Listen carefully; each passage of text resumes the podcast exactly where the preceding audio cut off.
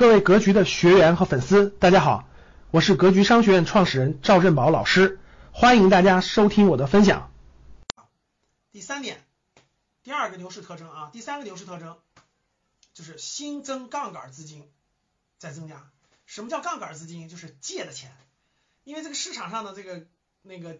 借钱，就是那个我们格局的学员都知道啊，三大天条我我捋过了，我不让大家借钱，就是我不让大家去借钱啊。但是这个市场上那个很多忽悠你去借钱的，对吧？比如说券商，券商给我打电话，哎，那个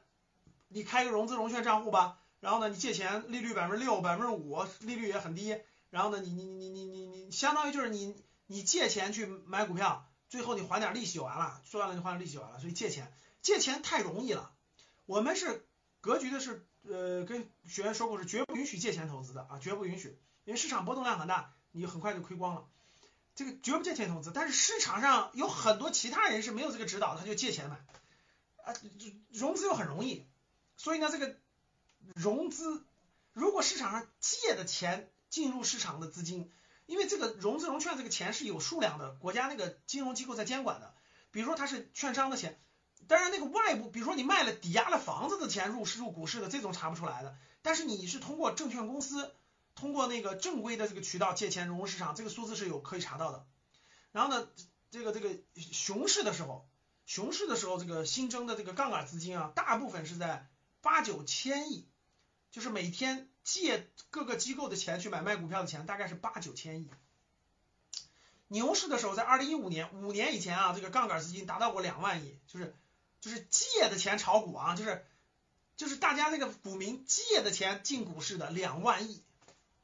就是在牛市巅峰的时候，二零一五年牛市巅峰的时候两万亿，你们知道现在多少吗？昨天的准确数字啊，昨天新媒体公布的准确数字啊，昨天融资融券达到了一点五万亿的量级，就现在市场上有有人这些股民加起来是借了一点五万个亿，在这个股市里，就除了自己的钱以外，额外借的钱，额外借的钱一点五万亿，就是他认为股市要涨，所以我就我就找证券公司借钱融资。就借钱进来进入市场的一点五万亿，恐怖吧？震惊吧？你觉得一点五万亿很高？其实不高。真正一五年五年以前牛市巅峰的时候啊，两万亿就融资融资资金达到两万亿，就是市场上有有借钱的人借了两万亿在这个市场里啊，借了两万亿在市场里，这是五年以前，就二零一五年五年以前啊，借了两万亿在这个市场里。哦，大家想想啊，哦，还借了银行二十万是吧？就有有有些学员还敢借钱是吧？我们格局是嗯嗯不让这个天条是不让借钱投资的啊，可以正常自有资金，但是不让借钱投资的。但是第三点，这是一个牛市的杠杆，就是通过牛市新增的杠杆资金，可以看到是不是牛市？大家那个热情高涨，情绪高涨，就把市场给烘托起来了。所以呢，现在融资融券量达到了一点五万亿，大家听懂我的意见啊？熊市的时候，市场的融资融券量在八九千亿的规模，最低可以到六七千亿，就是融资借的钱在市场里。然后牛市巅峰，五年以前的牛市巅峰借的钱是两万亿啊，我估计未来的牛市可能比这更更高，可能能借到二点五万亿都有可能。现在市场当中融资融券达到了一点五万亿啊，通过这个数字也可以解释我今天要给大家讲的最后一个主题。现在市场到了什么阶段了啊？这个也是有一定代表性的啊。现在市场上的融资融券的钱大概是一点五万个亿。